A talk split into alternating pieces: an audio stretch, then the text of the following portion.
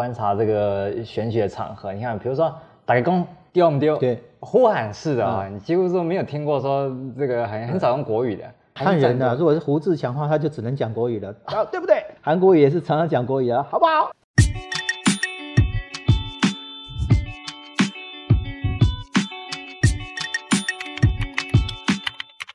各位观众朋友，大家好，我是周云，欢迎收看《Case 说书人》啊。我们今天非常高兴啊，请到的是这个正大语言所的何万胜老师。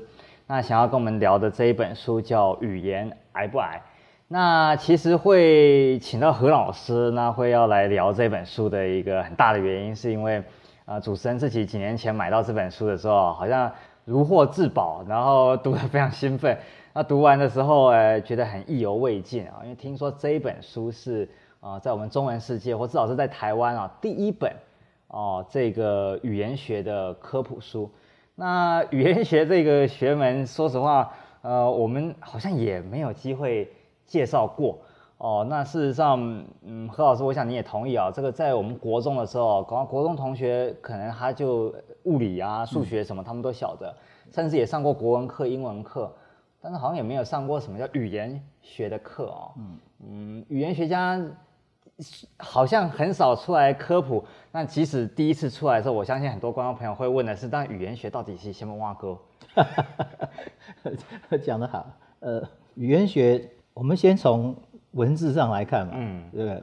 物理学就是物理的科学。对。呃，所以语言学呢，就是语言的科学。是。这是最简单的定义啊，嗯、所以很简单，就是说，呃，物理学是呃用科学的方法来研究物质跟物理现象，是。那所以语言学就是用科学的方法来研究语言这个东西。如果说它是一个东西的话，嗯、那语言呃当然它有它的现象，比方说像我现在讲话就是一个现象，嗯。那所以就是用科学的方法来研究语言这个东西啊，那这个东西。它可以是抽象的，也其实也可以是具象的啦。比方说，它的声波就是具象的哦。那它在脑里面到底产生什么样的一些生化作生化作用？我的脑的那些细胞跟那些呃神经元要要要做些什么？你说我们有时候看它那个什么脑区哪边讲话要活化，这就比较具象。对对，非常就就这就就是非常非常属于物理的层面的，嗯、对。那讲话呢？那假设说我讲某一些话会导致你的呃愉悦，那。或者说讲一些话会导致你的不悦，可是它的内容是一样的，可是只是我选择的表达方式不一样。这个表达方式指的是就是语言本身，嗯，那所以这个也是值得研究的，所以它的层面非常广。是是是，那语言学家怎么？何老师，你看你你是我们这个第一位请来这个可以跟我们来科普一下的这个语言学家啊，语言学家好像蛮少出来啊，有这个机会跟大家讲一讲。说到底，语言学是怎么样的事情？嗯、好像很少人这样介绍，原因是什么？嗯，我我很喜欢的一个比喻哈，是如果说你讲飞机哈，讲飞机就怎么开飞机，或者怎么用纸怎么去折折一个一个一个很棒的纸飞机，纸飞机。然后飞机呢，还有滑翔的，还有直升机啊。那如果说是呃在天上的呃呃飞的，除了直升机之外，还有有的是螺旋桨的。有的是喷射机，OK，那 就跟语言学很像的那个比方是什么呢？就是这些东西哦，从一张纸，你把它呃用某种方式来折它，跟这个几百公吨的铁，如果说你把它建构得宜的话，都可以在天上飞，OK。那这些不同的这个飞行器呢，就好像说人类有有很多很多不同的语言一样，那。这些呃这么多不同的飞行器都可以在天上飞，它每一个飞行器后面的基本的原理是差不多的，就是空气动力学。嗯、是，那你如何就从空气动力学的角度来看所有的飞行器的话，啊，那就是飞行器后面的科学。OK，所以你可以想见啊，就是从科普的角度来看的话呢，今天一个空气动力学的专家。嗯 出来跟你讲空气动力学，一定很无聊吧？是，所以空气动力学的专家也好像也很少做科普。可是如果说一个事件发生了，嗯，一个重要的事件发生了，比方说一个很不幸的一个空难，好了，嗯，那这个时候呢，它这个飞机碰到了，比如说乱流了，或者说是气候的关系，那这个时候空气动力学的专家出来解释，一般人大概就比较容易接受。所以你如果是想说啊，碰到乱流，所以它就坠毁了，就太简单了。那所以语言学从科普的角度来看，就有点这个障碍了，因为应该是每一个人哈，呃，都会一个语言，至少一个语言。所以用刚才的那个飞机来比喻的话，好像每一个人都是飞某种飞机的专家，是是，他飞得非常棒的。嗯，OK。所以当一个一个人出来告诉他说，你的这个飞行器后面它运作的原则是这样的时候，那个难度会高一点。为什么？因为我今天哈，如果说一个空气动力学的专家来跟你讲直升机哈跟这个螺旋桨飞机之间的不同，你应该对他会有点尊重跟跟信服，因为你不会开你不会开螺旋桨的飞机，你也不会开直升机，对，所以你就要听他说，他他解释给你听，你对他的这个。啊，科学上的这个呃尊重也好，或者是权威也好，嗯，就是那个程度是比较高的，嗯。那在语言学的科普上呢，比较不容易做，是因为每一个人他都有先入为主的一些，个主观，对，那他的主观呢又非常的真实，为什么？因为他就是某一种飞行器的专家嘛，啊，比方说一个韩国人，他念了大学，那他对于韩文这个语言，那他认为说这个韩文这个语言，他当然是专家，因为他。讲的这么流利，他通通听得懂。嗯、OK，那所以当一个科学家来告诉他说后面的某些运作的机制的时候，那他的存疑性会比较高一点。哦，是因为他也觉得他也很懂。对。然后你跟他讲的，有的时候好像跟他呃认知里面认为的会不太一样。对，因为科学的本质啊，科学的本质是抽象，科学必须要用抽象的一些概念，用抽象的一些呃原则，那甚至于是用公式。呃，就是比较是我们讲说自然科学的话，嗯，来描述这一些自然现象。那语言当然是自然现象，嗯，所以语言的其中一个面向呢，就是非常的呃，是属于形式方面的。那这是语言学的其中一的一个部分。那所以你如果说是呃出来在做科普的时候，如果说不是啊把它包装得很好的话，那当然就比较不容易做科普。是是是。那另外还有一个呃，我认为可能的原因哈。就是因为语言学它的面向太广了，就是物理学的话，就是它就是物质相关的，对，就是理论物理学是。啊，实然后再来就是实验物理学跟应用物理学啊。那语言学院它它的面向非常广，它呃，我常常讲说，你把一个综合型大学里面的基础的那个学科的学系排列出来的话，那语言学跟它大概都有某种的交集，就从自然科学一直到人文，一直到社会科学，大概都有跟它都有交集。所以造成，呃，科普呢比较不容易聚焦啊，呃、聚焦对，比较不容易聚焦。比如说我我如果说今天出来做一个呃关于形式语言学里面的那个形式句法学的科普，OK，那就会觉得非常的生硬，就是相当无聊，而且是跟一般人的直觉是不一样的。那所以呃，句法学家，因为他平常做的研究就是在那个我刚才讲的这个科学的区块。所以他出来做科普的动机其实是稍微小一点的啦，就是那个机会也不多。嗯，所以何老师，像我们今天这本书《语言癌不癌》这个，当初我记得就是呃《联合报》开始的有一个这个词，算是他们创的哈，语言癌。然后这个针对的，我记得其中一个句型啊，就是这个比如王品服务生说要跟你做一个上菜的动作，对，啊，所以。这个是应该是一个蛮好的契机，终于让这个语言学家有机会出来露脸了。嗯，其实这种契机哈，就是这个契机它有点独特。那等一下我讲它为什么独特。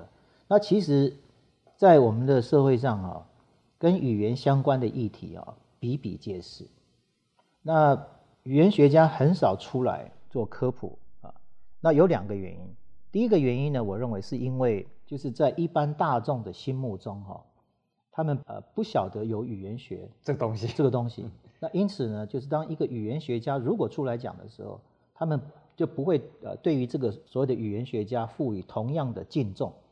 嗯，就我刚刚讲了，假如说今天是一个比如台大物理系的一个的一个老师出来讲，讲黑洞，对，那你你就说哦，那你讲这个，那我要听，因为你是你是专家，没错没错，对。那这是第一个啊。那第二个呢，就是刚刚讲的，就是因为这个语言这个东西，每一个人跟他都有一种切身的。切身的这个，所以呢，当你讲的呢跟一般人的切身的经验或者他的直觉不合的时候，你要付出的代价比较高。这个代价指的是？这个代价哈，因为就是在社会上会发生的一些关语言相关的哈，它里面都多多少少跟意识形态有关。哦，OK，那所以当你出来讲的时候呢，你很容易得罪两方的人，因为意识形态就是有正反两面嘛。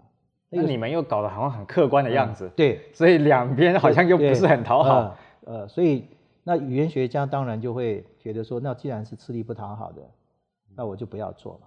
啊、呃，那就回到这个这个议题，是在二零一四年的年底的时候，联合报呃出了一篇，好像是它其实不是新闻啊，等于有点像是新闻的一种新闻杂志的一个报道，但它确实是在联合报，好像四五个记者。他们就创了“语言癌”这个词，啊，算是做一个专题啦。对，然后就指出来呢，现在的社会上有一些语言的用法，他们认为非常的不好，啊，那把它称之为“语言癌”。那这个议题为什么当时我觉得太适合做语言学的科普？因为语言学哈，如果说一个大学生他有机会接触到语言学的话，那那门课大概会叫做“语言学概论”。那语言学概论呢，通常是开在英语系、外文系，那大概是必修。那其他的一些语言的系，比方说日文系啊、韩文系，那也有可能会有这个课啊。那对于一般的大学生而言呢，呃，有可能在科呃，就是那个叫什么通识，在通识课里面，有可能老师会去开比较属于就是语言学里面跟科普比较接近一点的课，OK。那通常的那样子的课呢，大概都不会是语言学里面的那个核心呐、啊。语言学核心指的就是语音、句法跟语义啊，这、就是语言学。嗯、那大概都会是跟文化、生活或者是政治有关的。OK。那所以如果说是有修到这样子的课呢，那语言癌的这个后面的这种思维哈，就是这些课里面的几乎是第一课，就是讲说看语言的两种方式。两种方式。对，两种方式跟两种。也可以说是两种哲学吧，或者两种两种价值观啊。那一种呢，就是属于呃比较是权威式的，呃，就是好像说这个社会上对于语言呢，有一些人呢，对于这个语言的规范，他掌有权威。Prescriptive。对。那之前的这种这个权威呢，大概都是掌握在第一个词典的编撰的人手里。那台湾今天还有还有一点这个味道。OK，在西方的。呃，那个词典的编纂，大概呃，应该是五六十年代的时候就已经啊脱离了，就比较接近现在语言学的看法啊。那所以就是有两种，就第一课就会讲说看语言的方式，第一个呢就是就是说有一些人他对于这个这个语言的正确与否、美跟丑与否，OK，好跟坏，那他有某种的权威，所以大概就是教语言的老师，就是说国呃就是国国文老师啊，或者是教育部。然后或者是编词典的这些出版社，OK。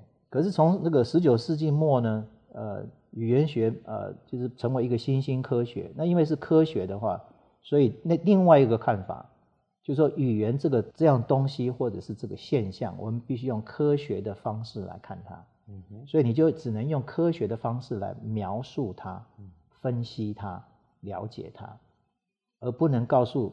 这个社会说这样子的用法是对的，那样的用法是错的。那从科学的角度来看，对跟错，并不是是语言学家说，也不是国文老师说，而是说，呃，这样子的句子，说这个语言的人会这么说，会这么用，他不会这么说，他不会这么用。所以那个对错是在是是一个是一个现象中的区分，而不是说。而不是说有三种有三种讲法，OK，就是受过高等教育的人是呃讲第一种讲法，受过中等教育的人讲第二种讲法，从来没有受过教育的人他会讲第三种讲法，因此第三种讲法是错的，你不要这么讲，啊，那这个就不是科学，啊，这个就是一种主观的那个从社会阶层的判断，告诉你中间的对错或者是美丑。这我们比较语言学家看的比较是说。一个算是我们讲母语者嘛，嗯、就是说他是，就是说以这个语言为母语的人，他自然他会讲出来的很自然的句子。对，那有一些这个对我们这种呃学语言的来讲，应该是最呃怎么讲最最可以体会的，因为我们去学一个外国语言的时候，我们常常会讲出呃是人家不会那样讲的话，嗯、对，是不是这样子？对，如果说你今天去学语言的时候，譬如说是呃举例嘛，譬如说在英文里面你呃就他喜欢我，嗯、那你应该说 he likes me。那可是呢，因为中文里面呢没有这种没有这种就是主词跟动词，因为这个啊、呃，因为这个呃数啊单复数、哦、要变化。对，那所以他他可能就讲出一个句子，比如说 he like me。哦。那 he like me 这个句子它是错的，那就是因为它不符合就是英语母语者所自然产生出来的那个语言是 he likes me，因此它是错的。嗯嗯嗯。OK，好。那我们举另外一个例子，譬如说，呃，he is，呃，he is good，就是他他好。那他不好的话呢，就是有两种讲法，一个是 he isn't good，嗯，或者说 he is no good，嗯，因为受过教育的人讲英文的时候，要么就是说 he isn't good，或者是 he is no good，他不会把那个 isn't 跟 no 两个都用，嗯，OK，可是呢，就是在某一些的那个方言里面呢，是可以这么说的。啊、哦，我知道，我知道。比如说是那个 isn't 什么的，可以说是 ain't，a i n t 啊，不是，所以可以讲说，比如说我我今天要讲说你说你不好，我可以讲说 you ain't no good，啊，那 you ain't no good，那就有很多人讲说这是错误的讲法，那他的这个错误的讲法呢，是以逻辑为基础，对，因为他认为反反应该是正的嘛，而不是以语言的事实为基础，就是对于这样子的一些这个母语者呢，这个。就是 you ain't no good，是你不好的一种强调的讲法，是。它并不是反反为正的讲法。他我还看过有语言学家说，这叫做反加反，更反，对，对不是反乘以反，是强调嘛，是啊，啊，但是但是它事实上是有一些呃使母语使用者他用的就是那一种方言，对，他会这样子去讲啊。可是我们一般如果不了解的话，可能会认为说那个是。好像是比较 broken 的 English，对、哦，可能会有这样。那这个可能那纯粹社社会语言学家会讲这种。对，那纯粹你这个你这个你这个价值判断，纯粹就是因为，譬如说他的人种的关系，嗯，或者说他的教育程度的关系。是因为因为其实会讲什么 no good 比较多是在，比如以美国来讲，比较美国的黑人啊，或者，或者社会阶层比较低的。是是是。那所以一样，我们这边讲语言癌，当初讲癌，这个癌的这个名字里面，它应该其实就暗含一个叫你说你不要去这样做，或者说它是不好的，对，需要被治愈治疗的。就不想要这样讲，会就还是不讲。本来想要讲一个就是，而且，老师你讲，如果不好我们就剪掉。那 我想讲的就是说哈，因为语言它多多少少会承载的意识形态，嗯哼，就是几乎没办法避免，是，是，是就是。啊，比方说我们今天在台湾，呃，在台湾的这个社会里面，比如说你今天上了计程人车，你你你马上就面临一个选择嘛，你要讲台语还是讲国语？嗯，OK，那呃，话讲长一点，嗯，对，然后你话讲长一点，比较不会被人家 那个 以前哈、哦，台湾这个在台北了，就是这个蓝绿呢，刚开始比比较激烈的，对，上一次的高峰啊，是新党刚刚。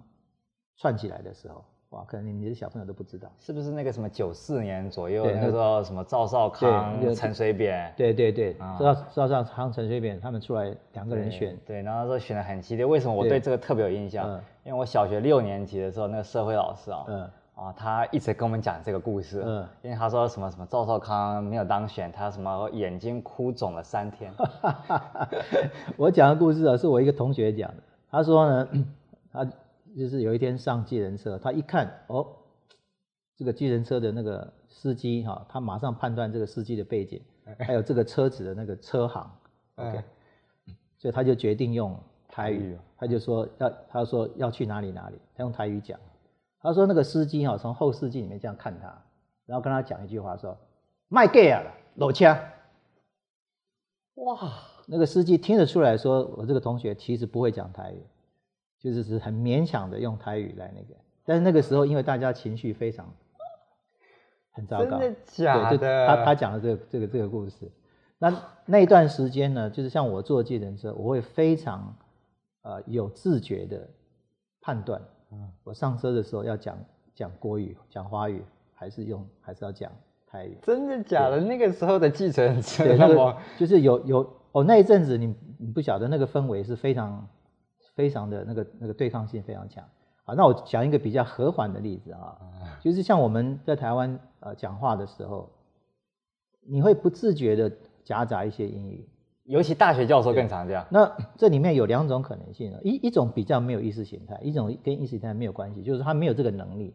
比如说这个这个术语，比如他今天讲课一个科学的术语，他的这个专门学科里面的那个术语，他就是他就只知道英语，他不晓得这个华语中怎么说。而且其实，在我们学术圈，很多英文的名词，他们有一个很统一的翻译，用英语确实是比较省事，就比较方便。那这个就就跟意识形态稍微比较没有关系。那可是呢，如果说完全跟这个没有关系，可是他就是他就会夹杂，他就会加一句英语，加加一个英文。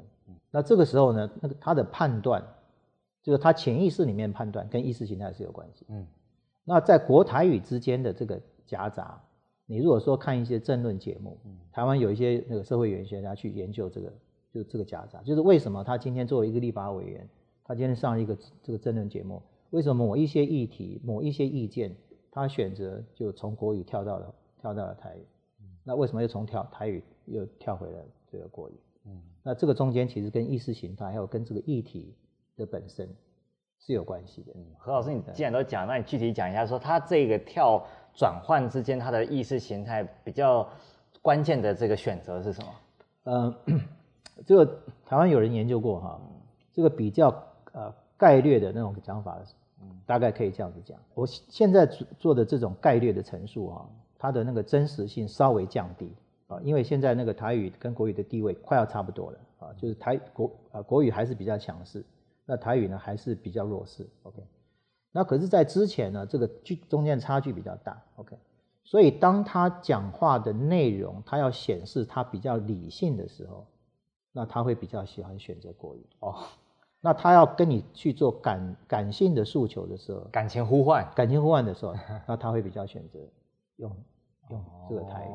那跟他所要呼唤的对象也有关系。他的对象如果是军公教的话，他当然会比较选择用国语。嗯，他的对象如果说是南部的，嗯，的选民的话，那他就会比较选择是用台语。我们今年也快要又要接近这个明年要选举的时候，哦，观察这个选举的场合，你看，比如说打个工丢不丢？对对，这种对呼喊式的啊，你几乎说没有听过说这个很很少用国语的，基本上都是有了。台语比较看人的，如果是胡志强的话，他就只能讲国语了，啊，对不对？对，啊，好像是，好像是。韩国语，韩国语也是常常讲国语啊，好不好？对 啊，这个是跟他可能跟他的群众还有跟他的背景有关啊。啊，是是是，没错。那当然还跟他发话者他使用那个语言习不习惯，应该也是有关系。嗯，我跟你讲一个简单的观察哈，这个跟因为跟时事非常结合。嗯。就是赖清德，赖清德就是呃，他当行政院长第一次到立法院去备询的时候，就有蓝营的立委咨询他对于台独的立场嘛，嗯哼，所以他就说他是一个务实的台独工作者，从头到尾全部都是国语。OK，他从这个行政院长下来之后，下来之后有一次去参加那个辜宽敏的那个正名制宪基金会，嗯，的好像是成立的一个。的一个一个一个记者会，总之是一个独派的活动。对，没有重点是是证明制宪，证明制宪基金会成立的。OK，那呃赖清德就去致辞，从头到尾讲的就是台语。哦，但是这个好，对，但是看场合，呃，看场合看对象嘛。嗯，OK，那这个选择是这个选择是这个选择跟意识形态是紧密结合的了。就是他在那个场合里面呢，就在那个场合里面，因为他有这个选择，因为赖清德有这个选择，所以他唯一可以选的就是台语。OK，我再举一个我 非常喜欢举的例子，因为刚刚讲到赵少康，赵少康跟那个呃陈水扁，嗯，还有黄大洲三个人出来选，那后来是呃陈呃陈陈水扁胜了嘛？对对。那陈水扁四年的台北市长，呃，我如果说没有记错的话，他的那个那叫什么率啊？就是。民调里面大家喜欢满呃什么满意度啦，满意度好像很少低于八成。对对，他他的满意度，他的满意度是是是非常高的。那可是呢，后来马英九出来跟他跟他选，啊，这很有趣的故事啊。就马英九就是本来法务部的部长怎么下来，然后 OK，那后来马英九出来跟他选，那这个你想想看哈，就是一个一个市长啊，他的满意度啊大概是在八成左右哈，他怎么可能会选不上？对，OK，但是他就他就是没选上了，嗯、就就马英九赢了嘛，OK，对，那我我我请问你一下哈，就是开票的当晚，OK，陈水扁败选，OK，他跟他的妻子吴淑珍竞选团队在台上，底下一整票的他的支持者哭成一团，陈水扁拿起麦克风，嘴巴张开，讲了很长的一段话。类似那个败选的感言这样，请问你他用哪一个语言？这个 我我记得我看何老师你好像文章有提过，可是你现在一时考我，我还真的忘掉，因为直觉应该是台语啊，对不对？直觉应该是台语，因为他的支持者，他的支持者，你你想要三重啦，什么 manga 啦，哦，对啊，对啊，应该应该是要诉诸他的权状，应该照简单讲台语，但是他。我印象中这题的答案是国语，是国语，是吧？他不仅是用国语，而且是从头到尾全部用国语。为什么啊？对，所以他这个话一旦出来，他一一旦开始讲之后啊，我一旦判定了就是他从头到尾都要用国语的时候，我那时候是跟我弟弟一起看电视，OK，我就转头跟他讲，我说我跟你打赌。陈水扁已经开始选总统，这是语言学家的这个铁口直断。铁口直断，为什么？原因很简单，因为哈，台北市的结构哈是蓝营的居多，那蓝营的居多的话，就是国语的属性比较强。OK，那陈水扁呢，他是他基本上是绿营的，所以你看，如果说陈水扁呃，现在《勇歌物语》大概是用什么语言？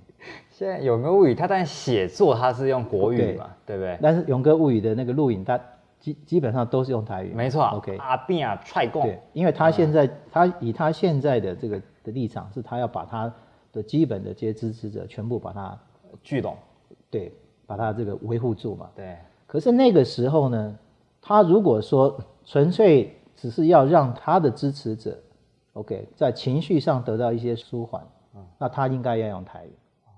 因为跟他们才讲说，我我我我输了，那我跟你们在感情上更加更加紧密。是，那我认为呢，他为什么会选择国语呢？因为他开始要选总统，他从那一刻起，他他要选总统，所以原来讲就是他用台语可以去就是维护的这一些人，他不需要维护，因为那个时候他们是最支持他的人。他需要扩大他的版图，他要讲给他要讲给。其实本来应该要投给他，但纯粹因为在意识形态上是比较倾向于蓝营，因此投给了马英九的这些人。他要跟他们讲说：“记住，你们欠我。”哦，我现在用这个语言是你的语言，我要跟你讲话。哦，他如果讲台语的话，会让本来应该要投他却投了马英九的那些人说：“我投对了。”因为你本来就跟我不是同一边的，对，你跟我不是同一挂的，你的语言跟我就不是同一挂。你败选的那个这段话不是讲给我听的，就讲给讲给你的那个基本的支持群众嘛。所以我不必觉得对你有有亏欠，有亏欠。嗯，他从头到尾全部讲过讲过，听到的人就是说，他本来因因为百分之八十的支持率，所以至少跑掉了百分之三十五的对的票嘛。那那一些人。基本上比较是属于意识形态上是属于国语所代表的这个意识形态，所以他要跟他们开始对话，他才可能，因为他下一次再选的时候，这一些人如果还是用同样的这个意识形态来投的话，他还是不会上嘛，对。对不对？哦，所以这个其实这个想想，这他这个阿扁是很很灵巧的在运用他这个语言的选择，任何人都一样，嗯，就是他的选择他自己不见得知道了。就是知其然，但是不知其所以然。嗯哼。那像我的话，因为我是语言学，就语言学是我的专业，所以我常常是要知其然，还要解析他为什么会这样子。所以我常常会，比如说我碰到一个人，然后跟他讲了几句话之后，我转成了台语。那我后来会想说，哎，奇怪，我刚才为什么转台语？我就自自我分析一下。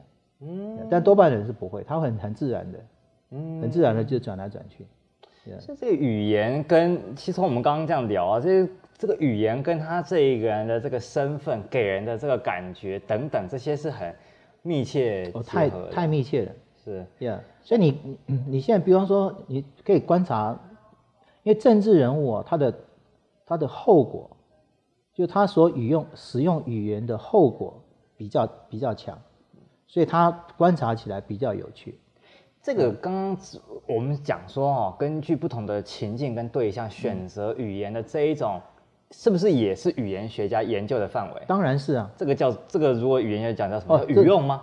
不是，这是标准的社会语言学。社会语言学，对，标标准的社会，也就是不同的社会场景，嗯、那你你的语言不仅是语言，譬如说中文啊、呃、跟台语之间你要选什么？那在中文里面有很多不同的表达法，那你会选择哪一个？那这些通通都是，然后所以这中间有就是这个社会角色哈，是所有参与的人的社会角色都会影响到所有参与人中所使用的语言。嗯，就是今天我我是总统，那我是总统呢，可是我今天讲话的对象他的社会角色会影响到我的语言。我今天如果说是跟立法委员讲话，跟一群就是在乡下的那个啊农夫讲话。我的身份没有变，可他们两边的身份不一样。嗯，所以蔡英文如果说今天是到一个，我随便举例哈，比如福仁社好了，跟他到一个庙里面去，嗯，的语言可能就不一样。是是是。到庙里面的话，他很可能就会就会讲讲台语。讲台语。呃，那到福仁社的话，他可能就会讲，呃，讲用中文或者加一些英文。那何老师，那我们这一本书里面这个社会语言学家好像是不是我记得也有贡献一篇？有的，这个。我们从语言癌哈，从语言癌的这个这个词开始讲，就是这整个语言癌的现象里面啊，就是社会语言学其实扮演了非常重要的的角色。就是第一个，就是为什么这些记者他觉得他可以这样做，可以跑出来跟大家讲说这叫做语言癌？对，就他那这就是一种大家生病了。对，就就是他他他为什么觉得他有这个身份？嗯，那这个你不觉得很有趣吗？就是今天记者他不真的，如果是如果是往医学的角度，他不会讲说他一样是访问一个医生，他不会自己去下一个诊断。对，OK，所以比方说，随便举例好了，譬如说台积电的呃上市公司的几个老板，不会说聚在一起，然后请记者来发表一个记者会，说我们台湾现在语言有问题了，大家讲话语言啊，对啊，所以。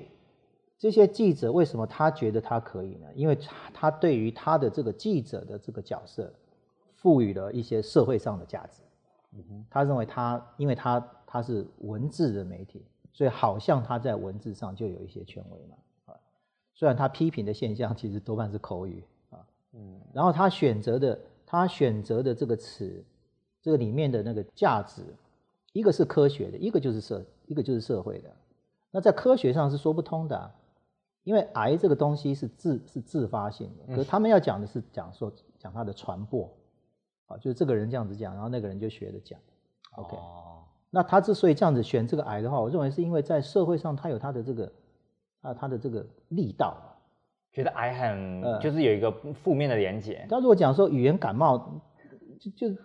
就没这个是一个小事，就没有这个社会，在社会上就没有这种台湾现在这种语不惊人死不休的这种怪异的语言的社会现象，对啊，好，那他现在，然后另外一个社会的面向呢，就是他讲的这个，他讲的这个所谓的语言癌的现象，像我我现在讲语言癌，我都要加一个所谓的，因为我不认同，所以我要加所谓的。嗯，可是，在他们的看法，讲所谓的好像就是不好。哦，对对对，所所为什么要所谓的？它的意义是什么？对不对？不用讲嘛。对，但是我我我我必须讲，因为我不认同“语言癌”这个词。你要借由“所谓的”这三个字传达一种立场。传达一种立场，就是是他就是他们这样子叫他“所谓”，“谓”就是称谓的“谓”，是就是“所谓”，就是有人称之他这样，我不得不用他，虽然我不认为这东西存在，很麻烦嘛。啊，那他讲的这个“所谓的”这个这个这个语言来的。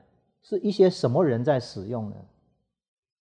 什么人在使用？那那个所谓的什么人，就是有社会地位的哦。比如说他举例的王品服务生，对，就不是王品的老板，就不是台积电啊，就是科技人的这些，就不是科技新贵嘛。嗯，OK，所以就是就是年轻学生啊啊，就是然后这个呃呃一些餐厅的服务生啊，所以你可以看见，就是他们的社会地位。跟这个自呃记者他自认为他所有的社会地位中间，他们在他的这个在于他的这个社会化的这个观感中是有差距的哦。OK 啊，所以你看这个中间的那个社社会的意涵是多么的重啊。那我们这个书里面呢，呃，其中有一个社会语言学家，OK 魏美瑶，那他的他讲的这个。的这个呃，从什从一个什么样的社会角度来看呢？就是在语言中提供你非常多不同的表达的方式啊。比如说一个人他要来帮你清理桌子，他可以什么都不说啊。我常讲说，你今天是到一个路边摊的这个这个这个小吃店，他来帮你清桌子的时候，他根本不不跟你讲话的，他在噼里啪啦收一收，然后你你坐在那边，他也不会跟你讲说，哎，拍谁啊？不好意思，他就是收一收嘛。OK，好，你看我刚刚又不小心透露了一点。我的那个小吃摊就用台语，对，有没有？那就表示说我的那个意识形态就出来了。OK，好，那所以他来跟你收的时候，他根本不会跟你讲了，他不会讲说我帮你收收桌子，他就直接收了，然后还可能还有一点希望说，哎，吃完了，你赶快可以走了。对，那如果说是今天是一个非常高档的这个法国餐厅，一克牛排要三千五百块，他来做任何动作，他都要跟你讲一声啊。他都要跟你讲一个讲一个不好意思啊，或者是什么英文的话就要讲 excuse me 之类的嘛。OK，所以这个魏教授讲的说，就是语言中提供你这么多不同的选项。OK，那就会有一些人呢认为说，其中有一些是干净的，有一些是比较不干净，有一些人认为比较好的，有人是不好的，有人说比较优雅的，比较不优雅的，比较精简的跟比较不精简的。嗯，OK，那每个人都有他的判断。那每一个人不同的判断集结成集结成一种社会的观感的时候，那这个是跟社会阶层有关的。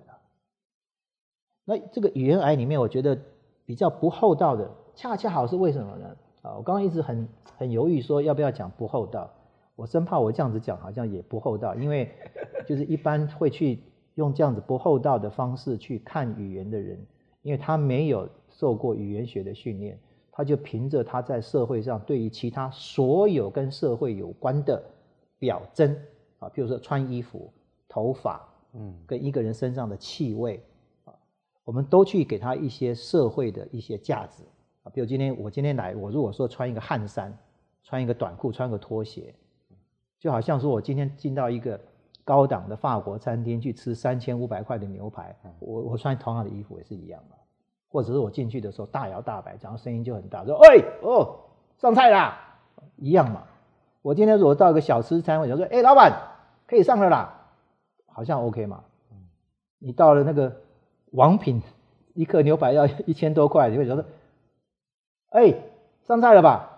好像就比较不适当。哎，对。那他讲的是说，就是语言提供你这么多不同的一些选项，你如果说运用得宜的话。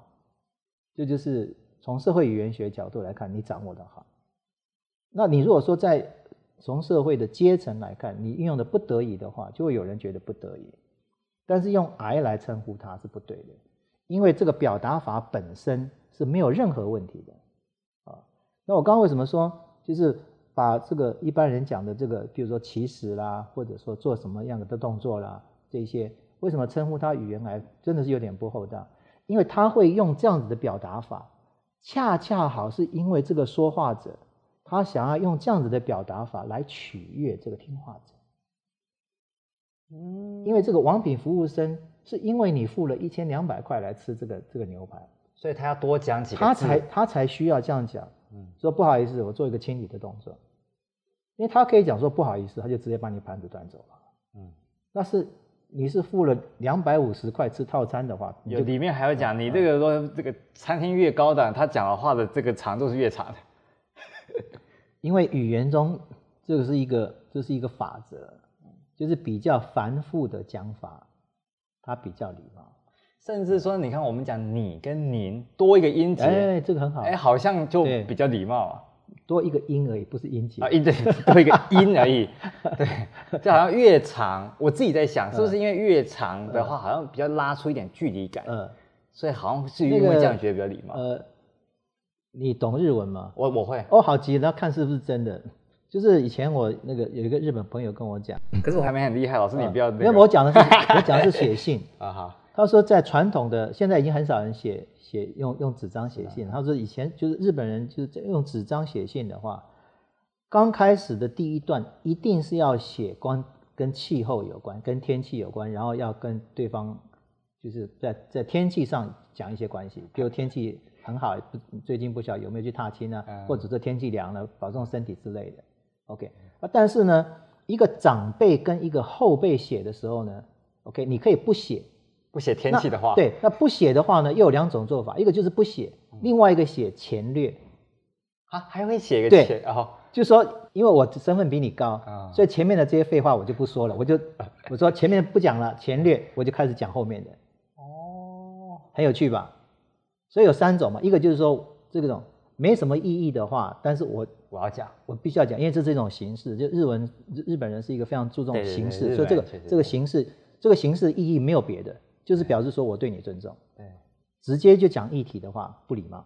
对，所以间接是一种礼貌的象征。是。那这个长辈跟你讲的时候呢，我就是我是总统，你是这个。我跟你讲一大堆废话，浪费我的时间。嗯，你跟我讲的时候，你非得你你你你不能你不能做这个决定的。嗯，那我跟你的时候，我可以说，我就前面的事通通不说。那不说，我会觉得说好像我自认为了不起，对不对？我客气点，我说前略，前面的话我就不说了。哦，至少我还讲了两个字，这样前略这样子。所以你可以想见，就是当你两个人在路上看到的时候，路上遇到的时候，打招呼里面所讲的那些。就你打招呼讲的话，大家都都不太有意义嘛。台湾人想讲说，哎，吃饭了没？对吧？啊，讲爸不对，OK。那如果说今天两个人的身份地位不一样的时候，就他讲，就他讲，你今天看到你的老板，你讲说吃饭了没？好像就就不见得是，确实有点怪怪的。对不对？同同同辈是可以的，长辈对下辈可以讲啊，对不对？今天如果说蔡总统在走廊上碰到他的一个秘书，啊，吃饭了没？OK 吧？嗯哼。那如果说蔡总统跟那个秘书走在路上的话，秘书问他，应该就就就鞠躬就好了吧？是不是？你想吃饭了没？那个标记好像就他讲说，嗯，哎，请问总统吃饭了没？那这是真的问题了。嗯，没有的话就是马上哎要要要备餐了。对啊，那如果说这打招呼的话，他的那个总统会讲说，我跟你有这么熟吗？嗯，对吧？是是。如果说蔡总统碰到他的这个好朋友，比如说呃萧美琴好了，嗯，那讲说吃饭了没？OK 嘛，也脱离了那个，是是是，所以就是说有各种不同的表达法。那你在不同的社会的场景下，因为双方的这个呃社会上身份的地位不同，你有很多可以可以让你去选的，你只要选的得宜就好了。嗯，所以那个语言的那个形式本身没有矮不矮，也没有干净不干净的问题，是，只是那个人的态度，就是他他所存在的态度。那这个态度呢？我刚刚讲，就常常存是存有存有一些社这个就是在政治上、社会上、文化上的意识形态。意识形态不见得一定是要，那宗教也可以是一种意识形态。哦，意识形态对，老师你的意思说不见得是这个蓝绿的。不不不不，对对对，还有各种层面的对意识形态。对，就像他这本书常常访问的，像记者常常他在这种议题上，他访问是一些作家。对，作家常常就说，呃，这个是呃不精简的。表达法，嗯，然后就记者就把它衍生成说这个呃，可能这种不好的表达法代表大家不思考。对，所以你看哈，就是我今天就是刚才讲，本来不想讲，可是一一一直在重复，就是这个不厚道。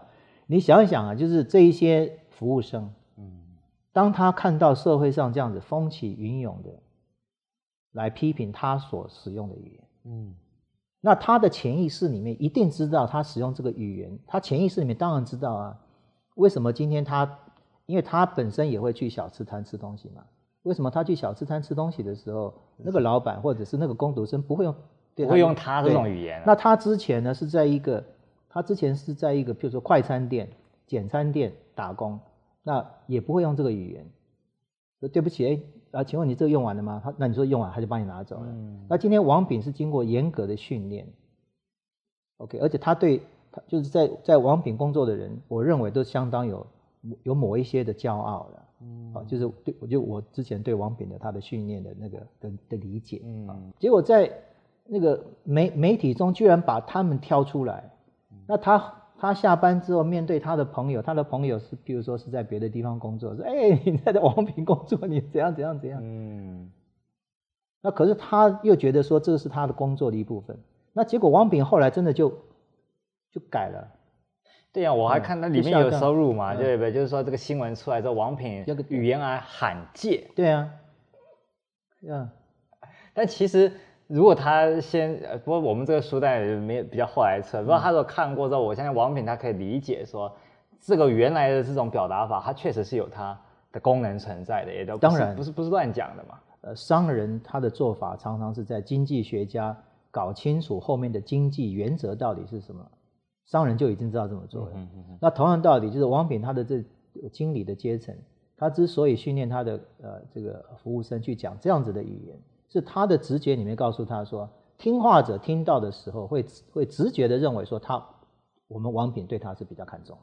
是因为老师你说这个自然的可以表达出来，这个我们里面还有个例子嘛，那个阿基师嘛，对，他也没受过这个王品训练嘛，相信是这样。不，他要面对一个这个，呃，他这个被拍到的这个场景的时候，哎，他也很自然的使出这种一样的这个句式，这种表达法。对，比方说好像你。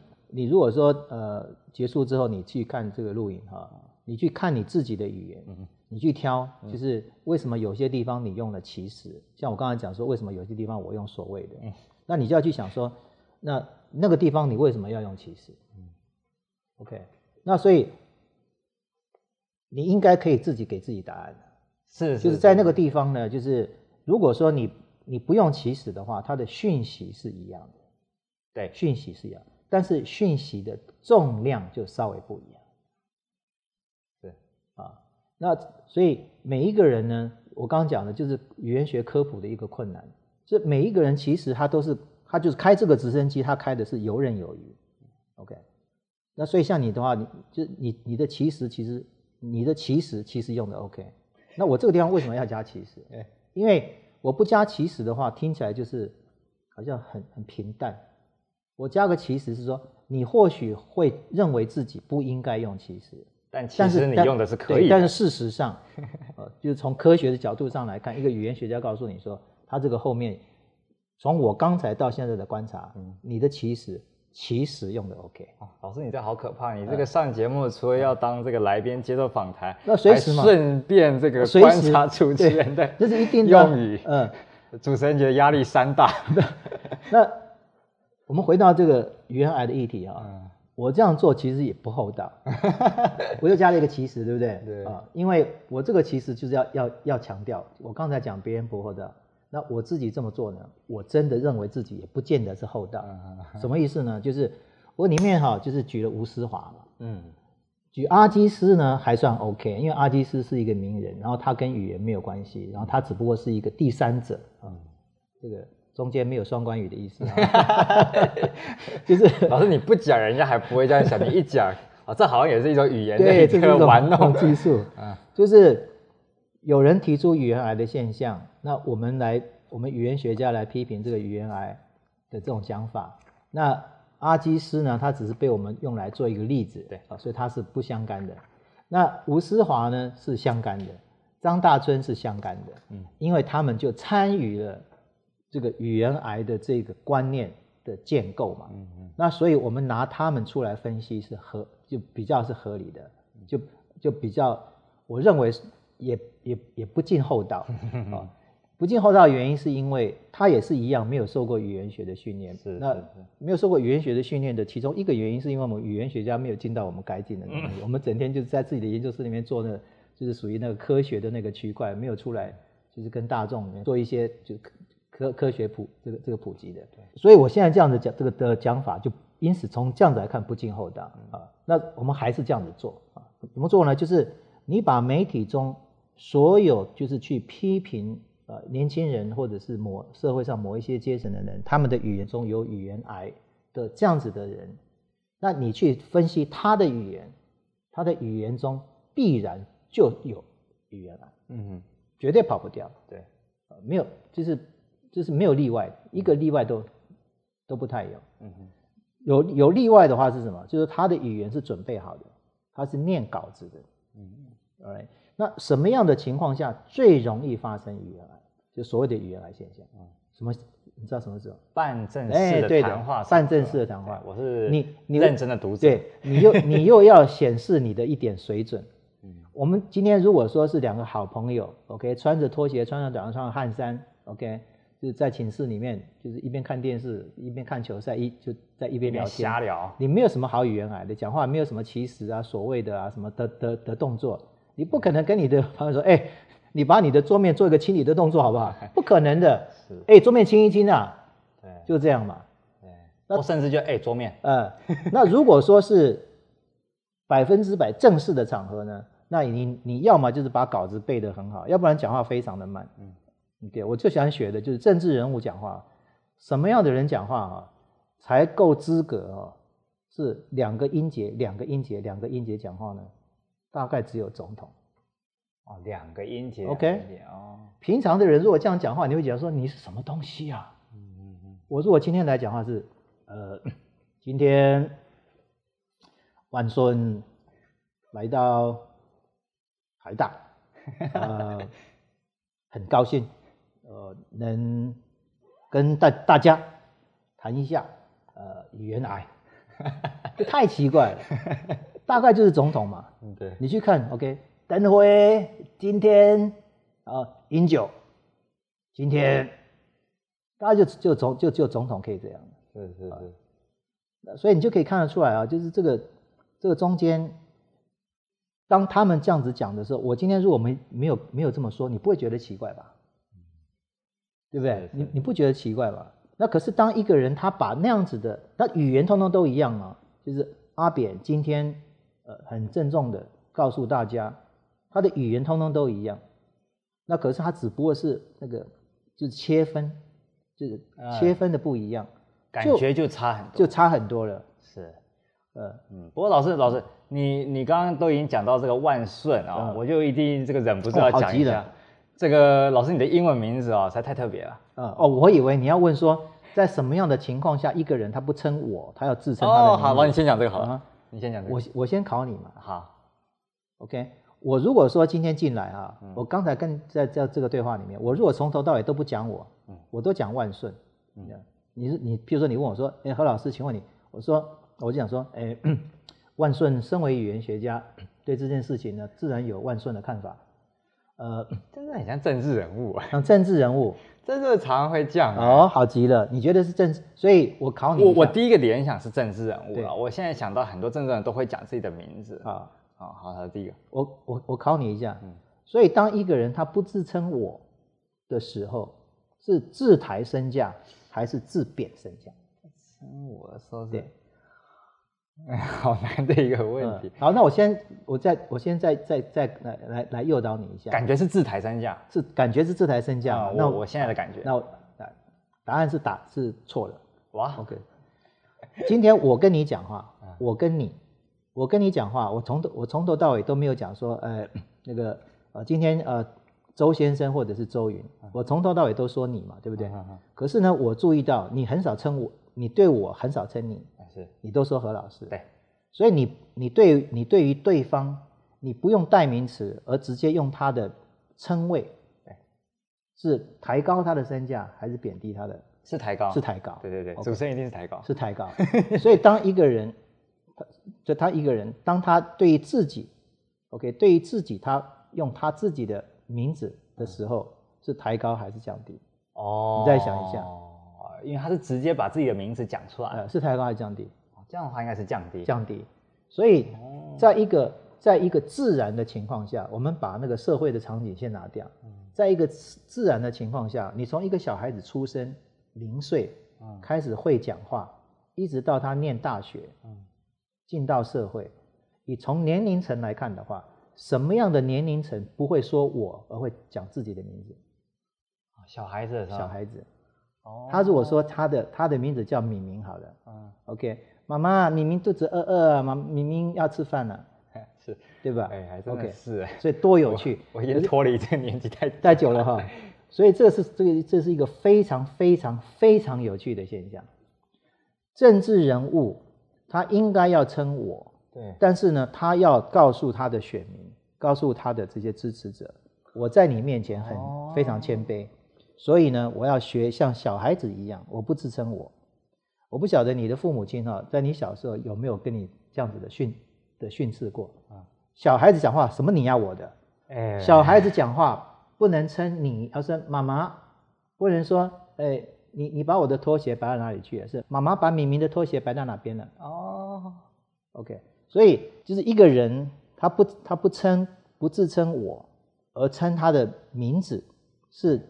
是贬低，贬低意思就是谦卑，所以政治人物呢，那因为一般的成人啊，我们距离我们的童年太久了，我们忘记了，我们忘记自称名字其实是谦卑的表现。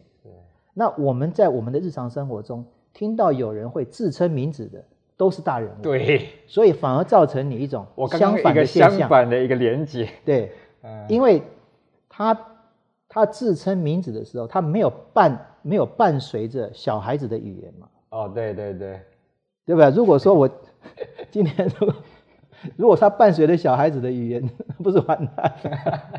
不然那个票投不下去，对不对？是是是是，他他既用那个小孩子的称谓，可他又是用一种很对很很威比带有一点威严式的那一种叙述的语气，两个音节，两个音节啊，对。从蒋中正开始，呃，中正，你不要不信，你到 YouTube 上看，中正今天他的儿子也是一样，金管，OK，然后那个俞国华是哇，今天，是是是是是，是，对啊，都是这个大人物才有怎么讲装小孩的这个资格，嗯，所以这这这太有趣了，对不对？对对对，你就可以看见就是呃一个一个符号啊，一个符号它原来的就它原来的呃社会意涵，嗯。那有可能因为使用者的不同，不仅产生不同的意涵，甚至于是相反的意涵。对，同样的，如果说今天所谓的语言癌是这一些人讲，那因此，因为他的社会阶层比较低，所以有一些人他自认他的社会阶层比较高，他掌有掌有这个语言的话语权，他就出来说三道四。嗯，那可以相反嘛？如果说今天一些那个。呃，有名的歌手，嗯。啊，或者是政治人物，台积电的这些什么，嗯，高级主管，高级主管都开始使用做什么一个动的的动作的时候，它就变成了是一种高级的象征。哦，那它本来其实是罪语，它本来出现的时候，真的就是它的意义不大，嗯，就是从意义上来说的话，它只表达了这一个这一个动词中的一个它的动作的成的成分。那这个呢，在语言学上呢，为什么会会是一种礼貌的讲法呢？就是有点像是小称呢、啊，就是我不把不把话讲满，小称。所以哪个小啊？就是比较小的大小的小，比如说，哎，来，这个书给我，这个书给我，跟底下句话，这个书给我看一下，哪一个比较礼貌？当然是看一下啊。对，OK。那同样道理，就是说，你话讲的比较长，然后你把那个动作啊。把那个动作不把它讲满，你明明就是要把它从头到尾看。你说给我看看，看一下，看给我看一下。嗯，所以现在有一些表达法，比方说一些些，一些就一些，干嘛讲个一些些啊？更小，一些些比一些要小。哦，所以小称对，不把它讲满，这个礼貌对，就在这边是一种礼貌。对，哦，原来是这样子。呃，我随便举例，比如说今天他要卖你两样东西，嗯啊。他希望你去买新版的，比较贵啊，比如说是一万啊，比如说是一万三，那旧版的呢，比如说是一是一万二，那他 一直要强调说新版的比旧版的要好，要好很多。他说虽然说价钱只有贵一些些，但是你可以得到东西非常多。哦，那他他不会用贵一些，那一些些会比贵一些要来的更和缓，哎，甚至也不会讲说虽然价格比较贵，对。啊，你看这个就有。这个又感觉又更更不好一点。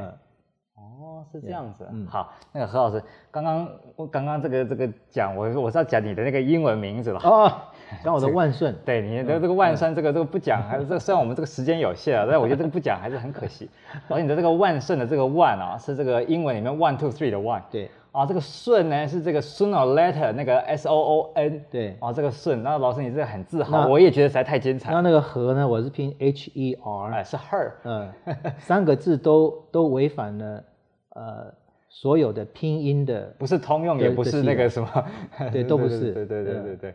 然后我觉得，尤其是那个顺啊，S O N，对，老师你就讲，尤其你在这一本书的这个啊问与答里面，其实也有提到这件事，就是说这个顺啊，你说这个拼起来是最符合哦，对一般台湾朋友，我们就讲，就是这个台湾华语里面的这个发音是最接近的，对，因为呃，如果是按照呃。北京，北京话或者是普通话，或者台湾所谓的标准国语啊，支吃支吃诗跟支吃诗的话，那 呃这个呃我的名字的那个那个就应该是顺，嗯，卷舌啊顺，嗯，但是 你一定相信嘛，就台湾台湾人，至至少在我认识的人里面，没有一个人叫我何万顺，嗯，一个都没有，嗯。啊，那 如果说是呃。他的口音呢是呃台湾国语啊，就是说他的国语是讲的非常不好，那他是讲的是台湾国语的话，那他会说顺啊，因为在台语中没有这个没有没有卷舌的音，啊就是这个丝的音，何万顺。那在我的朋友中呢，也没有一个人会叫我何万顺啊。OK，所以在 我们讲的台湾华语里面呢，就是这个支吃诗跟支吃诗两这两组音都不见了。它是呃，只有一种中两个之间的 mix，对不对？就因为是如果说是如果说是呃支吃诗的话，舌头是卷上来的嘛。那如果说是支吃诗的话呢，它的舌头是在牙齿的中间嘛。Uh -huh. OK，那台湾人呢是就是他既然他舌头呃不是卷的，也不是抵到那个呃牙齿中间的，它是在中在就上面两边就。合并了，啊哈，就是在牙齿上面的那那一排肉的那个地方，那恰恰好就是英文里面的那个 S 的音，哦，所以说呃，我们讲说待会见，I'll see you soon，嗯，那一般台湾人讲的何万顺，就是英文的 I'll see you soon 的那个顺。是 是是。我必须，我必须要说，我当时拼的时候，并不是真的 有这个意图了啊！真的吗？我当时不是当时就是身为一种语言学家，觉得自己的名字真是太 gifted 了。或许是直觉了，但是我当时拼的时候啊，真的就是因为不喜欢。呃，当时我拼的时候呢，是很是很早的，是一九八一九八几啊，一九。一九八一年的啊，你们还没出生，三三十几年前，对对对。一九八一年的时候，我要去美国，所以申请护照嘛。嗯，OK。那所以那时候是我乱拼的，因为我不喜欢当时的台湾最常用的是那个威 Agile，就是威威妥威妥玛式。那大陆用的是那个汉语汉语汉语拼音。OK。那我不喜欢的原因是因为在威妥玛式里面的那个和啊，人人可和，嗯，它是拼 H O 后，对。那在汉语拼音，大陆的汉语拼音呢是 H E 啊，he 了。对，那 H E 的那个 E 呢，它它是用它的母音嘛啊。那可是你如果说你想想看，任何一个看那个英文拼音的人，他一看他会他会叫他会叫你 Mr. He 啊。对。那 H O 的话，他不会也不会发和。他会变 Mr. Ho。对。那我就想说，那我是不是用一个看英文中有没有任何一个一个一个词跟这个跟这个和稍微近一点？嗯。所以就选了 H E R 哦，那 Professor Her，那想说既然拼了 H E R，那另外两个何不就就也也选一个那个已经既有的单字？是是是。那当时这个这个护照可以被通过，应该也是有点奇怪的，因为护照是有是有个标准，对，它有标准，有个拼音不能乱拼。对，那后来不过后来有开放，嗯，像现在的话，你如果用那个用台语拼的话，也是可以的。哦，有啊，那个我我最有印象是那个肖美琴，那个他的那个美琴，我印象中就是 Viking，对，用用他是用对台语拼的，有一些是是是这样。对，但是你到那个外交部的网站上啊，就是去申申请护照的时候，他会提供你不同的拼音系统。是是是。那大部分的人是没有老师你这一款的吧？不过真的是一个很好的，怎么讲？尤尤其我我一直很想讲，为什么我一直要提老师你这个名字，是因为我每次。都想要跟人家讲说，语言学家对于我们平常，就像我们今天这一期节目里面，我们使用的这个语言是有个名字的，叫台湾华语，是。跟那个什么北京普通话什么什么不一样，甚至是好像我记得何老师你有个文章讲说是樱花钩吻龟啊，有点对，有点那个味道，就是说是等于是从这个大大陆那边过来，嗯，但是它这已经算台湾特有种，对。这样的语言，就樱花钩吻龟这个比喻啊，呃。我认为还是强了一点。嗯，因为英华沟吻鲑呢，它真的就是从呃外海中来嘛。对。那台湾华语呢，其实它，你看这边其实，其我这边特别加一个其实，就是因为跟一般人的认知不同。嗯。一般人认知都认为说这个语言是从大陆带来的。嗯。那我认为大陆带来的成分其实非常小啊，其实非常小。我刚刚又讲了。OK。那因为这个语言它是在台湾啊，就是我的这个世代，我的这个世代就是外省第二代，跟本省第二代，就是在一九五零年之后出生的的这一群，就是战后婴儿潮这一些人，我们创造的一个语言。哦，那这个语言它的它的一个假想的一个一个标的，是所谓的国语。嗯，但是这个国语呢，从来没有在台湾真正生存过。樱花钩吻鲑从外海进来的时候。游到大甲溪上游的时候，那它真的是在大甲溪上游存存在过，然后再慢慢演化成樱花钩吻鲑。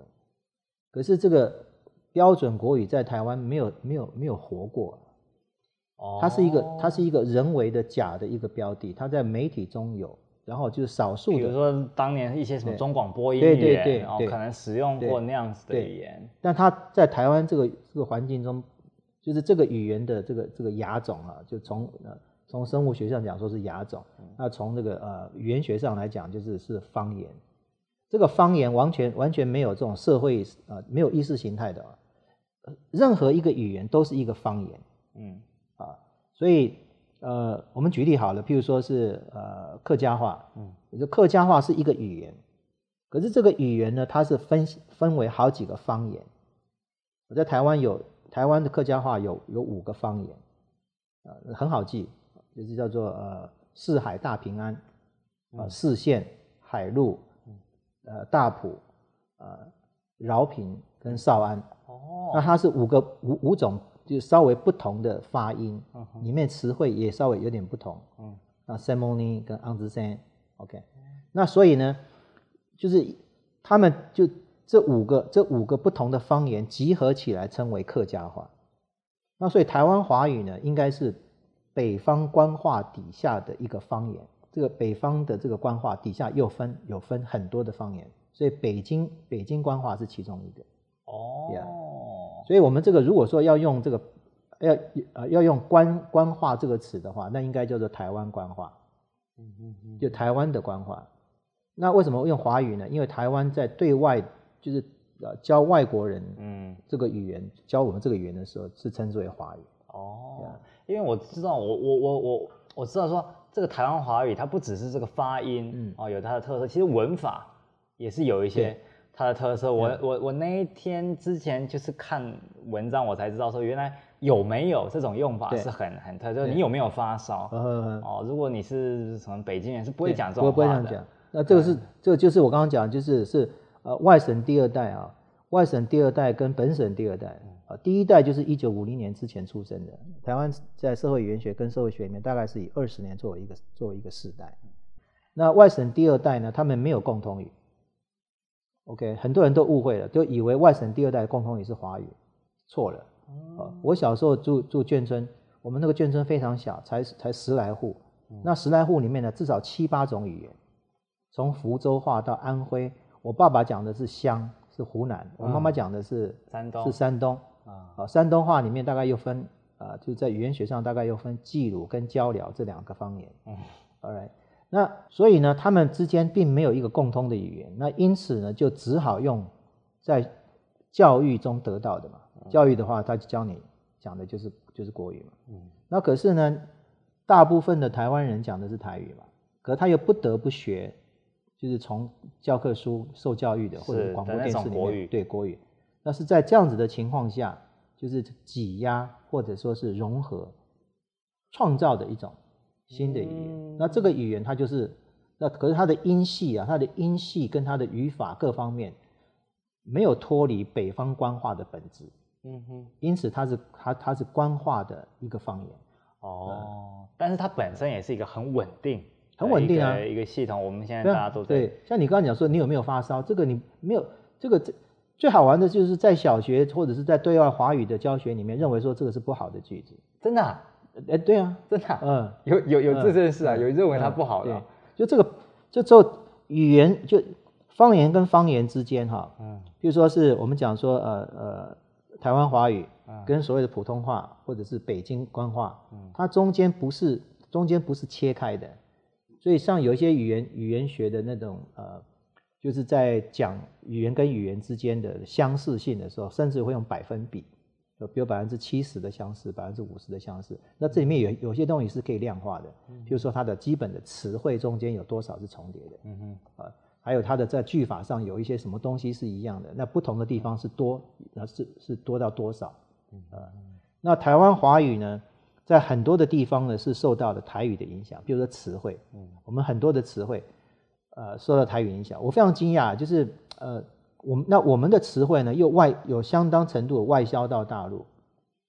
我昨天就是那个看 YouTube，不小心就翻到了一个什么大陆有一个那个相亲的节目，嗯。里面主持人居然讲说尾牙，哎，讲说说公司办尾牙，嗯哦，是哦，对，那这个算是从我们这边销过去，因为尾牙是台语啊，嗯，尾牙嘛，对啊，对，就是那个，哦，这这是蛮有趣的，对，就我们我们我们从他那边获，我们我们外销到大陆很多的词汇，嗯嗯，那大概最近十几年，我们就接受他们的，对对，就是我有注意到。对那这个接受到他们一些这个东西呢，蛮多的。那这个呢，又是又是社会语言学中一个非常重要的议题。嗯，就是两个当两个两个不同的语言或者是不同方言接触的时候，谁影响谁？嗯，那这个时候，这里面又跟那个社会呃政政经地位非常有关。是是。好，何老师，你知道我们这个这个节目这个时间已经快要这个不够，我最后一定要问你一题。虽然我们这个同事一定会觉得说这个剪不完了，这个这一期节目太长，没有人要看。但是你知道，在这一本书的推荐序里面啊，有一段我觉得是非常有趣。他说，语言学家在一般社交场合应该都有过以下的经验。嗯。哎，第一次碰到的朋友问你说，哎，是教什么的？你说语言学，哎，空气就有点凝结。啊，那再还要问说，那语言学是什么？那你就说用科学方法研究语言。啊，像刚刚讲的。啊，那是再次这个空气又凝结了一下啊。那最后，哎，人家就问说，那你会几种语言？对对啊，对。那当然，语言学家说，语言学不是学语言，是分析语言的。对。那所以最后一题就是说，那我要怎么把英文学好？好，老师，我相信这个语言学家 对语言习得，嗯，也是有所研究的。对。那其实我相信很多观众也会很好奇说，那对语言学家来看，到底啊、呃、学语言，嗯，比较有效，或是一些比较需要注意的点？OK。我我先讲一下前面的那个问题啊，嗯、就是当你跟人家讲说你是语言，就是呃教语言学，然后是用科学的方法来来分析语言，嗯、那别人就很直觉的会说哦哦哦，那 那你那你会几种语言？嗯、那我回到我最初的那个比喻啊，就如果说你今天碰到一个人说，他说哎，他说他是呃在台大呃教书，他说哎那那你教什么？他说我教空气动力学，那别人不会说。那你会飞几种飞机啊？是不会这样问，对对对，这中间没有关系。对，他大概不会，大概什么飞机都不会飞的可能性比较高啊。那第二个呢，就是呃，一般人就直就直觉的想到一个科学的的这个啊应用。我刚刚讲说，我们如果说是用物理学来举例的话，嗯，一个人他如果跟你讲说他是理论物理学家，那你不会马上问说。马上问他说：“那个，嗯，你会不会做炸弹之类的？”就一个很很简单的那个，OK。那所以这也是对语言学的一个误解，就是语言学里面呢，当然也有理有理有理论，那也有实验的部分，那当然也有这个就是应用语言学。嗯哼，应用语言学也非常广。那语言教学，语言教学是其中一部分。啊，那我们要分开来看呢，一个是语言的教学，那另外一个是这个从教学是从教者嘛，嗯，从这个 teacher 啊。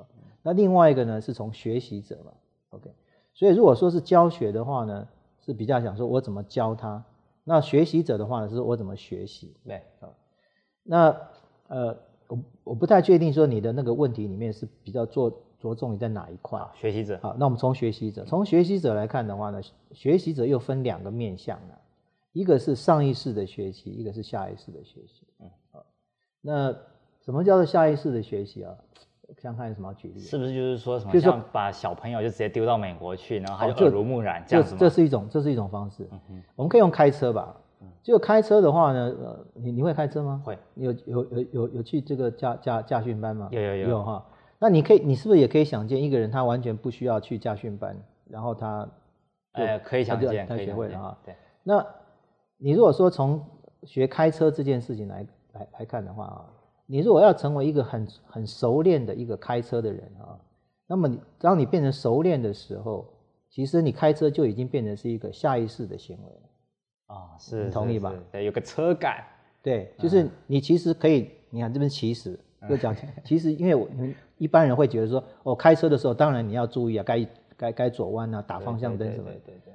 但是大部分的时候，这个开车的人是不经过思考的。嗯嗯。就是当他看到前面这个雨滴出现的时候，他就他就下意识就就就打开了。嗯。雨滴越大，他就他的这个这叫什么东西？雨刷。雨刷就开得更快了。嗯。然后他要左弯的时候，他就就他其实不会，他不经过思考的。对。那因此，就是你如果说不断的是用一种上意识的学习方式，而没有做到把它沉淀到内化的话。所谓上意识的学习方式是上意识的学习方式，就是不断的告告诉自己应该要怎么讲，对，告诉自己，哎，前前面我要走弯了啊，所以那个驾驶在旁边，如果说不断的用这种上意识的方式一直告诉你，但是你都没有把它，啊，我们有在语言学的术语叫做习得，习得，所以一个是 learning 学习，一个是 acquisition，嗯哼，acquisition 就是就就就是习习得，就是习得，OK，那所以。比较重要的啊，就是这个议题是绝对讲不完的，因为它这里面有牵扯到非常多的科学，然后又跟这个一个人的年龄年龄有非常大的关系。对，那一个重要的原则就是，如果说你纯粹是学习到的东西的话，那么你在讲这个语言的时候一定是不流利的。哦，因为你你要经过思考，所以你会犯很多的错误。嗯，那重要的是如何去培养、去滋滋养。这个习得的效果，也就是说，让语言变成一种很反射的一种，对，对一种反应。呃，因为学习哈，我们刚刚讲就是呃，大部分的人，比如说像你，像像像像你，像你讲啊、呃、讲国语的时候，嗯、你讲出来的国语应该都是合乎国语的语音法语法的一些句子，嗯、但是你并不知道。对，OK，那我们在一个一个人学外语的时候呢，呃。他很可能知道，就是他我们讲说知其然，但不知其所以然。对啊，大部分的人，台湾的人，他在讲台语、讲国语的时候，他是知其然，但他不知其所以然。没错。那我们像像我研究很多的语言，我研究那个分类词的话，所以呃，全世界的语言，呃，几乎所有的语系我都有去看过。嗯、那所以对对对很多的语言呢，我呃至少它的其中一部分，我是知其所以然。但是我半句都说不出口啊！哦，好，也可以这样。就刚刚讲，就是一个空气动力学的专家，他可以告诉你说，哦，那个什么什么什么直升机几型几型的，哦，它比另外那种可以可以飞得比较好，是因为它怎样怎样怎样。可是你把它放在驾驶盘后面，它什么都不会做。嗯，OK。那所以在教我们在教育上呢，就是如果说你过分的着重在于知其所以然，对他的知其然不见得有帮助。啊，那所以在课就是在教学上，我们常常讲说，台湾的一些教学比较呃那个，其中一个被人家稍微诟病的缺点，就是我们解释太多了，告诉学生说这应该是怎样，应该是怎样，而没有让他更对你没有培养出那个自其然的。对，对。那如果说是因为他将来并不是要去教英文嘛，没错。他不，他不需要告诉你说，在这个地方这个句型为什么要这样用，他不需要知道为什么，他只要会用就好了。所以老师，你这样子比较像是所谓这种自然习得，是不是？对。好，那那如果但是这议题没有这么单纯的，因为如果说你要用自然习得的话，没有这种你没有这个环境。对呀、啊，对呀、啊。然后我觉得这个关键就是这个。那到底，比如说我们这些台湾的观众们，他们要那这个时候哈，我我我选一个选一个比较。大概会看这个节目的这个假想的这个对假想观众群，所以我们从来都不知道观众到底是哪些人。嗯、就是假设说你的英文哈，或者说你的某一个外语的程度已经有自学能力的话，嗯嗯，就是你自己可以培可以可以培养自己的这个话，那呃大概你可以做这样，就是在四种技能里面啊，最重要的就是听力，听力是所有的基础啊，听说读写里面听力最重要，再来是读。嗯，听说读写，再来是读，再来是说，再来才是写。那所以听力呢，就是听跟读是你最容易能够增加自己的语言能力的啊。那如果说是说你要去那个增加能力的话，很多人都有一个错误的一个迷失，我一定要跟那个语言的母语者去对话讲话，我才能够训练。嗯，不是这样的，你跟你的室友就可以练习英文嘛。嗯嗯，是。你跟镜子就可以，你跟你的镜子就可以对话，你就可以练习那个。甚至你光听的时候，你去模仿那个讲话，其实那个都有效的。对，我知道。那就是呃，在听听跟读里面呢，最好的一个方式啊，就是你要先知道自己的程度，然后去选择呃你听的材料跟读的材料。啊，我今天没有带一张图，我我用我用讲的，看大家可不可以？嗯，没关系哦，你到时候那个图传给我们，我们就可以放到画面上给大家看。就是啊，你要说要让你就是已经有自学能力之后，要让你的语言能力再精进的话，哈，呃。我用这样子的形容，就是你不要盯着那个语言看，你要看你喜欢看的东西，而你必须要透过那个语言看。比如说，我喜欢看什么那个什么叫体育相关的，我就看一个体育报道，对，这样吗？对，你就看那个体育报道，但是那个体育报道呢，是用你要学的，譬如说英文，比方说英文或日文啊。OK，那它的这个程度呢，要恰恰好是在你的程度上面高一阶。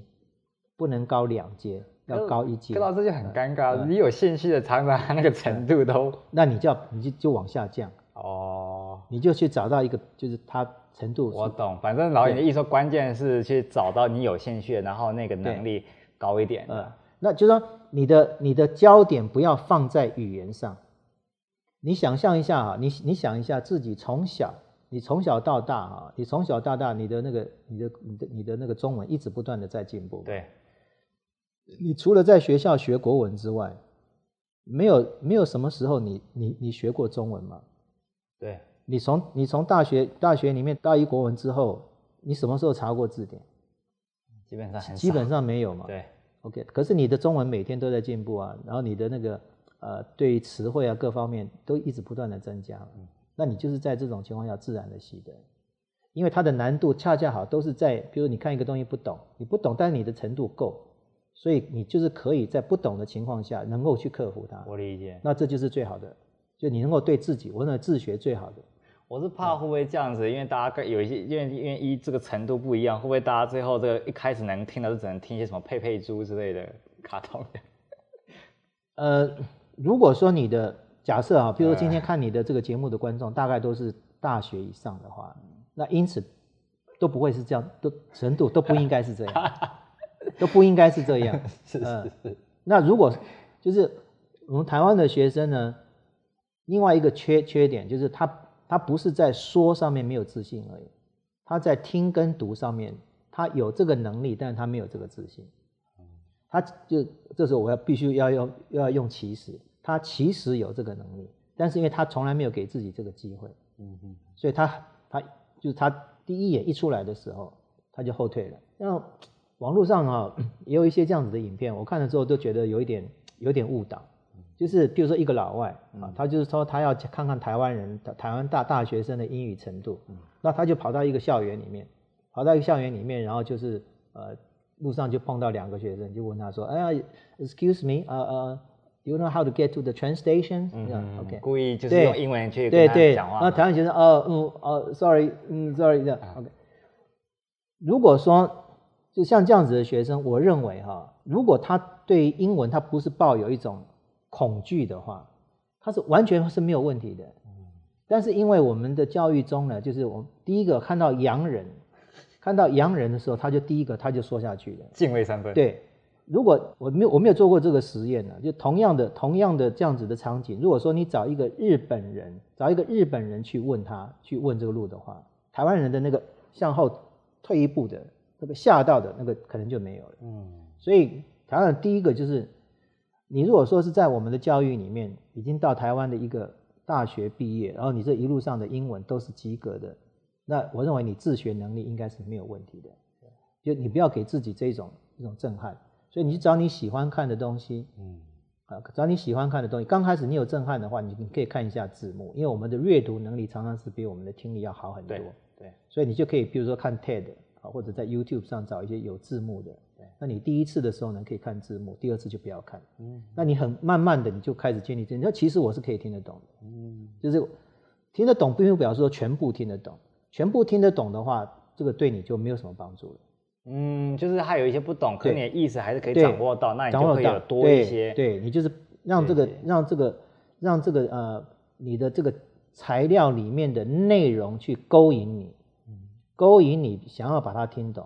那因此呢，因为它这个题目的里面的那个内容勾引你，所以你听懂了，但是你不自觉的就学到了这个这个啊承载这个内容的这个语言。